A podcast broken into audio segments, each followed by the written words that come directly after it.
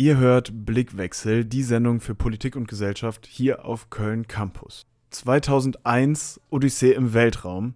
Ein absoluter Kultfilm, der immer dann zitiert wird, wenn es um die Gefahren von künstlicher Intelligenz geht. Soweit wie im Film ist die Forschung heutzutage noch nicht, aber wir sind umgeben von sogenannten schwachen KIs. Google Maps kann anhand unserer Standortdaten herausfinden, wo wir wohnen und wo unser Arbeitsplatz ist. Und zum Beispiel autonomes Fahren ist zurzeit ein Riesenthema. Was für eine Bedeutung hat die Forschung zur KI und wie steht Deutschland im internationalen Vergleich da? Eine Reportage von Ben Schmitz. Die künstliche Intelligenz ist grundlegender und bedeutender als die Elektrizität oder das Feuer, sagte Sundar Pichai, der Google-Chef Mitte 2018. Wer die künstliche Intelligenz beherrscht, wird die Welt beherrschen, meint Putin. Die Entwicklung künstlicher Intelligenz könnte das schlimmste Ereignis der Menschheit werden, warnte der verstorbene Astrophysiker Stephen Hawking. Bis 2030 will China, so Staatschef Xi Jinping, Weltmacht im Bereich der künstlichen Intelligenz werden. Aus diesen Zitaten lässt sich ablesen, dass künstliche Intelligenz, kurz KI, die ganze Welt beschäftigt. Doch was ist KI überhaupt? Der Begriff kommt aus den 60er Jahren und ist etwas eingerostet, muss man zugeben. Denn mit menschenähnlicher, kreativer Intelligenz hat KI wenig zu tun. Eine solche sogenannte starke KI gibt es zum jetzigen Forschungsstand noch nicht. Wir sprechen daher heute über die sogenannte schwache KI, die jetzt bereits dank der Entwicklung künstlicher neuronaler Netze, dem Deep Learning, weit ausgereift ist. Hier ein Beispiel. Ein Mensch braucht nur ein paar Mal einen Hund zu sehen, um in Zukunft Hunde, egal in welcher Form, erkennen zu können. Eine schwache KI braucht aber tausende Datensätze dafür, kann diese aber halbwegs selbstständig lernen und mit genug Daten können beispielsweise Gesichter oder Gegenstände oder halt Hunde sehr zuverlässig erkannt werden. KI gewinnt im Schach gegen Weltmeister oder bei Jeopardy gegen ein menschliches Team. Der Roboter Sophia erhält 2017 in Saudi-Arabien die Staatsbürgerschaft und erst kürzlich wurde in einer TV-Show eine Mutter mit ihrer verstorbenen Tochter, die mit Daten künstlich über VR-Brille wiederbelebt wurde, zusammengebracht. Solche Marketing-Moves erregen Aufsehen, haben aber wenig mit unserem Alltag zu tun. Da spielen Krebsdiagnostik, autonomes Fahren und Algorithmen eine viel größere Rolle. Doch wo steht Deutschland überhaupt im Bereich KI? Diese Frage haben wir Dorothee Bär, Staatsministerin für Digitales, gestellt. Unsere deutsche KI-Forschung ist international hoch anerkannt. Deutschland ist auf Platz zwei der weltweit beliebtesten Zielländer für hochqualifizierte Digitalfachkräfte und ist sogar ganz oben, wenn es darum geht, der attraktivste nicht englischsprachige Jobstandort der Welt zu sein.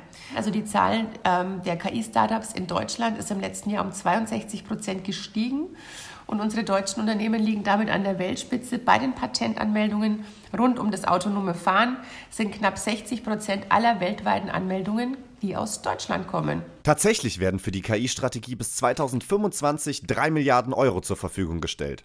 Im europäischen Vergleich übertrifft der finanzielle Aufwand damit den der anderen Länder wie zum Beispiel Großbritannien oder Frankreich.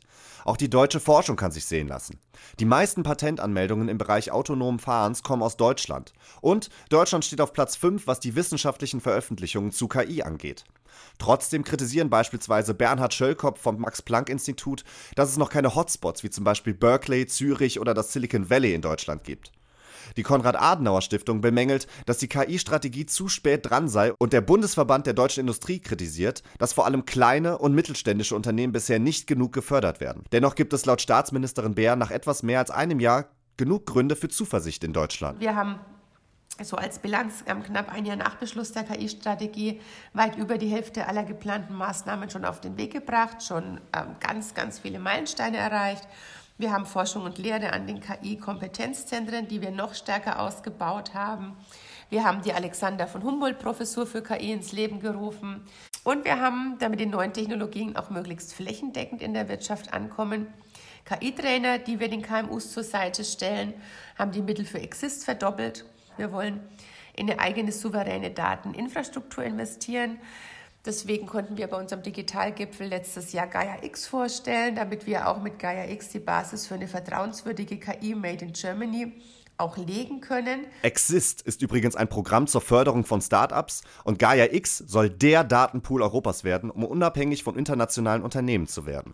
Also läuft alles super und Deutschland wird, so wie Bundesbildungsministerin Anja Kalitschek es behauptet, an die Weltspitze im Bereich KI kommen. Ganz so einfach ist es nicht. Das Wettrennen um das Siegertreppchen wird derzeit ausschließlich zwischen den zwei ökonomisch stärksten Nationen ausgetragen, USA und China. Allein der finanzielle Aufwand von Google in den USA oder Alibaba in China übertrifft den von Deutschland um ein Vielfaches. Und diese beiden Staaten forschen und entwickeln schon seit Jahrzehnten an KI. Deutschland ist mit der KI-Strategie 2018 gestartet und damit tatsächlich etwas spät dran. Staatsministerin Bär sieht die größte Baustelle jedoch nicht bei dem finanziellen Aufwand, sondern dem Mindset, also dem Vertrauen und der Unterstützung aus der Bevölkerung. Wir müssen natürlich auch, je besser Maschinen autonom agieren, intensiver darüber diskutieren, welche Aufgaben sie uns abnehmen sollen. Und wir wollen aber gleichzeitig natürlich dort, wo der Nutzen von KI für die Menschen nachgewiesen ist, ähm, auch nicht mehr auf sie verzichten. Das heißt, wenn zum Beispiel eine maschinelle Mustererkennung Krebs deutlich zuverlässiger diagnostizieren kann, dann müssen wir diese Fortschritte eben auch nutzen.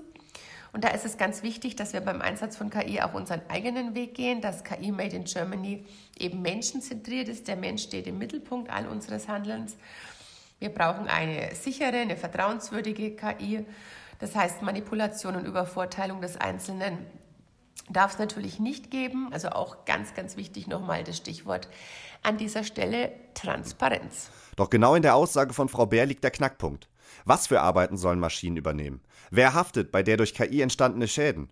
Sollen teilautonome Waffensysteme erlaubt werden? Ja, Fragen über Fragen, die Antworten gibt's gleich im zweiten Teil.